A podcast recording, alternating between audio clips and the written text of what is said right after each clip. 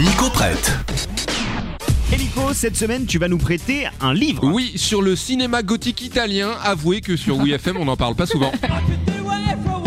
Dans la vie en général, on n'en parle pas C'est vrai, et c'est c'est que, dommage. euh, pourtant, moi, je regarde beaucoup. Et là, on, est- on écoute Italia 90, Oui. qui n'a rien à voir. Euh, qui n'est pas plus italien que gothique que des années 90. Alors exactement, précisément, de quoi on parle? Ouais. Le fantastique gothique italien, c'est un livre écrit à quatre mains par Vincent Jourdan et Eric Escoffier, deux spécialistes du cinéma de genre, et publié par les éditions Monotone. Le gothique à l'italienne, c'est l'un des genres majeurs de l'âge d'or du cinéma populaire transalpin, et ce livre propose un voyage passionnant à travers 36 films analysés en 140 pages. Oh. Bref, c'est un très très beau bébé. Et alors, est-ce que tu as des films en particulier à nous conseiller Alors, suite je à cette je vais essayer, voilà, je vais essayer de vous en conseiller un. Il y a évidemment beaucoup, beaucoup de films. Selon moi, pas que des chefs-d'œuvre. Ah Pour bah une raison toute C'est un simple. peu comme les western spaghetti. quoi. Voilà, exactement. Le gothique italien, c'est des sorcières, des morts vivants, des nécrophiles, des monstres. Bref, ça part un petit peu en sucette parfois. Cela va de soi, mais je vous en conseille un. Malgré tout, peut-être le tout premier, Il Vampirie. En français, ça veut dire les vampires, oui, parce que je suis bilingue.